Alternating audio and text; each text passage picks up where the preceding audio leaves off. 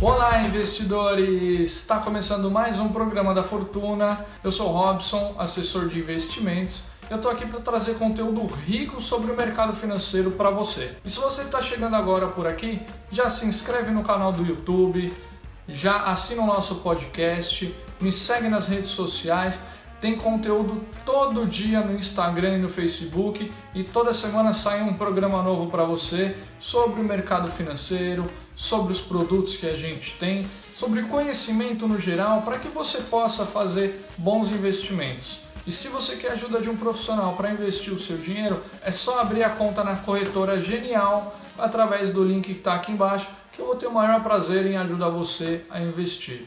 Vamos lá? No episódio passado eu falei sobre renda fixa, falei sobre o que é o produto como um todo. Se você não viu, vou deixar o link aqui na descrição para você ver lá a primeira parte desse conteúdo e assim dar continuidade. Porque nesse episódio eu vou falar sobre alguns produtos que eu fiquei devendo no episódio passado. Então, se você não viu, volta lá no episódio passado, tem conteúdo explicando o que é renda fixa e alguns produtos que tem.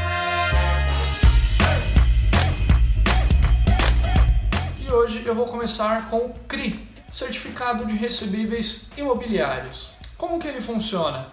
É basicamente assim, quando uma construtora começa a fazer o seu empreendimento, geralmente ela vende uma parte desse empreendimento de forma parcelada para o cliente, para depois entrar no processo de financiamento com os bancos. Então assim, ela financia por conta própria uma parte da construção, só que ela não pode esperar, ou ela não quer esperar, todo o tempo do, da construção para poder receber esse dinheiro. O que, que ela faz? Ela contrata uma securitizadora que vai emitir certificado de recebíveis. Então a securitizadora vai pagar para a construtora o valor à vista e vai ficar com aquele financiamento, né, aquele parcelamento dos clientes já de acordo com a taxa ali que foi acordada com, com o cliente na, na, na hora da compra. Então o CRI ele serve basicamente para isso, para poder a construtora captar o recurso de forma à vista, para poder pagar fornecedor, pagar funcionário, dar continuidade no andamento da obra, sem comprometer o fluxo de caixa e sem comprometer também os riscos de alguma inadimplência né? porque ali ela já recebeu o valor inteiro e quem fica com a inadimplência é a securitizadora, que aí é um problema dela, ela vai se resolver depois com o cliente. Já no quesito de taxa, ela pode ser pré-fixada ou pós-fixada. Como eu expliquei no programa passado, uma taxa pré-fixada é uma taxa fixa, em que você sabe o valor que você vai receber no final, né, já corrigido por aquele valor, por aquela taxa. E tem o pós-fixado, que ele pode ser atrelado a um indexador que geralmente é o CDI. E aqui também no CRI ele tem uma outra vantagem que alguns títulos eles têm uma taxa fixa, mas um indexador pelo IPCA, por exemplo. Então se você investe num CRI que ele tem uma taxa fixa mais IPCA, você está sempre acima da inflação e é uma grande vantagem esse tipo de investimento. E no quesito liquidez, creio que 99% seja somente no vencimento. Você não consegue resgatar ele antes do prazo. Tá? Então fique muito atento quando for fazer algum investimento desse tipo, porque ele só é resgatável no vencimento. E questão de imposto de renda, ele é isento de imposto de renda para pessoa física. Uma vantagem aí também as LCIs e LCAs. E só para dar uma resumida, vão aqui para o caderninho. CRI, Certificado de Recebíveis Imobiliários taxas pré-fixadas ou pós-fixadas, ou híbridas, né? pré-fixada com uma taxa pós-fixada no indexador. Resgate somente no vencimento e isento de imposto de renda para as pessoas físicas.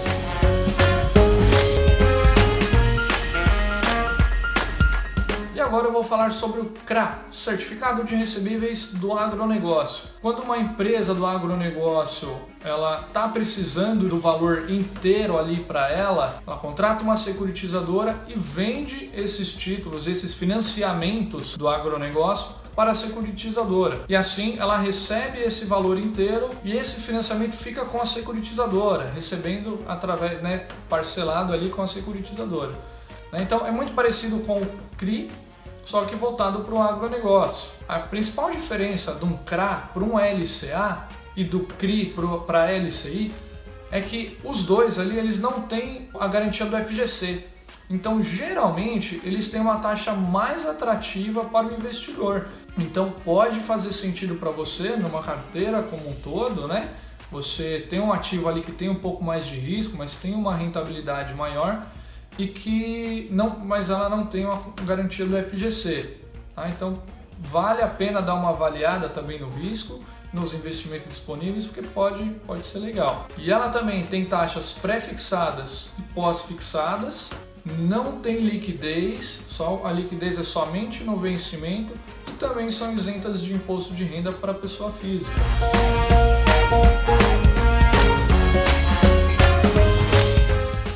Vou falar sobre as letras hipotecárias. As letras hipotecárias são muito parecidas com as LCIs, com a diferença que assim, a LCI ela é voltada para financiar o setor de construção, então ela vai estar tá ligada mais a construtoras, a incorporadoras. Na letra hipotecária, ela serve para financiar os empréstimos para as pessoas físicas. Né? Então, quando você vai num banco pedir um empréstimo com o seu imóvel como garantia, o banco ele está pegando dinheiro de uma letra hipotecária, por exemplo, entendeu? Então esse tipo de investimento é muito parecido com a LCI, mas tem essas diferençazinhas, né? São do mesmo setor, né? Da, da no setor imobiliário, mas são o, o cliente final ali são diferentes. Elas podem ser pré-fixadas, pós-fixadas ou híbridas, como nos CRIs e nos CRAS né, indexado com uma taxa fixa e uma taxa indexadora. Além disso, elas também não têm liquidez, a liquidez é somente no vencimento, possuem garantia do FGC e também são isentas de imposto de renda para pessoa física.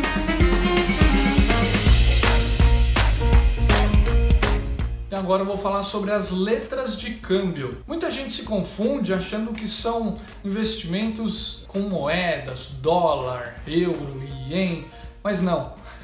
É muito semelhante a um CDB. Só que a diferença é que uma letra de câmbio ela é emitida por uma financeira, por uma empresa de crédito, né? E ela funciona muito como um CDB. Só que o CDB é emitido por banco, né? E a letra de câmbio ela é emitida por uma financeira.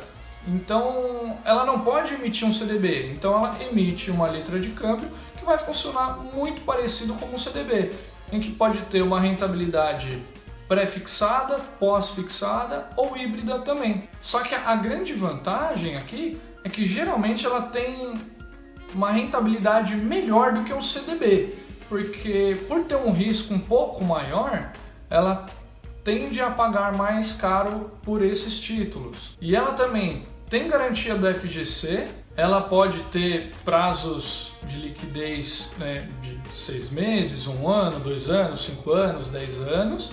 Né? É muito raro encontrar alguma LC com liquidez diária. O imposto de renda dela é de acordo com a faixa de tempo que você fica naquele investimento, sendo, como eu já expliquei no vídeo anterior, a tabela regressiva do imposto de renda.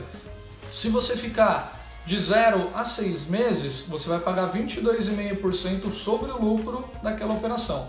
Se você ficar de 6 meses a um ano, você vai pagar 20%. Se você ficar de um ano até dois anos, você vai pagar 17,5%. E se ficar acima de dois anos, 15% sobre o lucro naquela operação.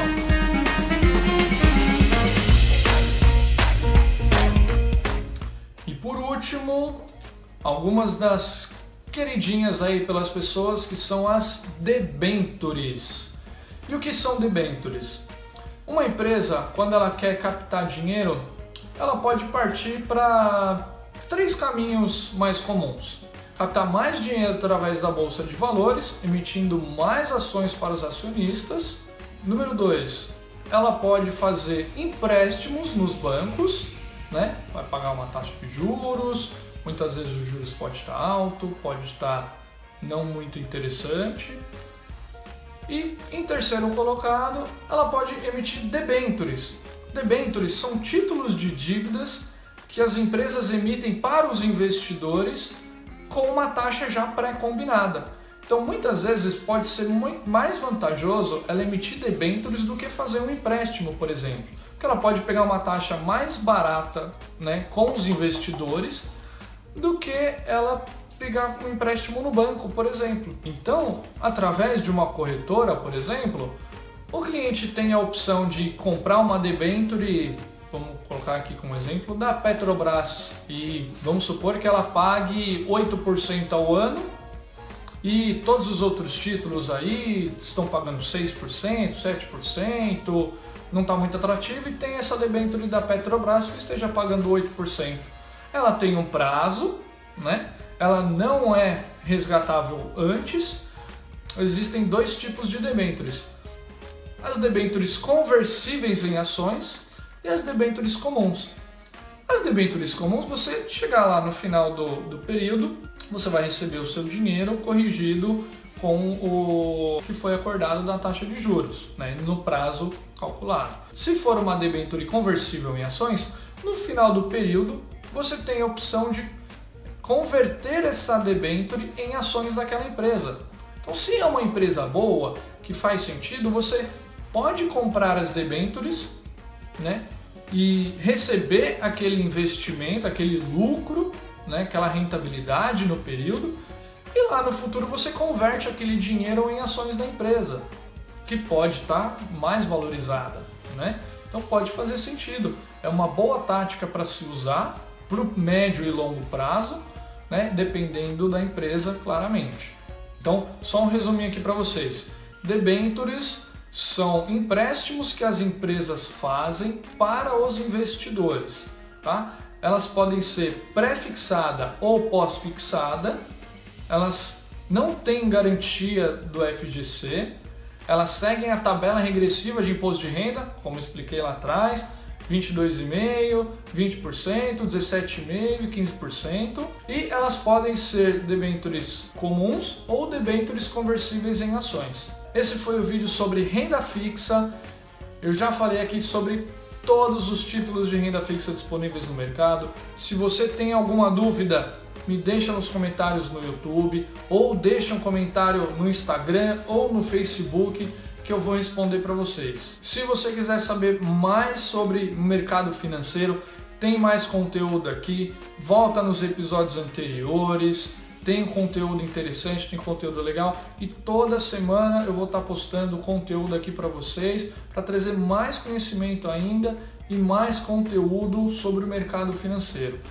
E como eu falei no começo, se você tem interesse em investir com a ajuda de um profissional, é só abrir a conta na Corretora Genial com um link que está aqui na descrição.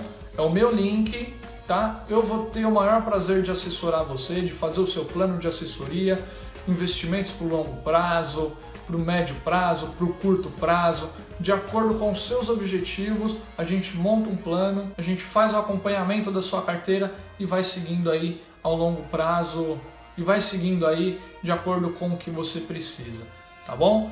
Eu vou ficando por aqui, bons investimentos e até a próxima!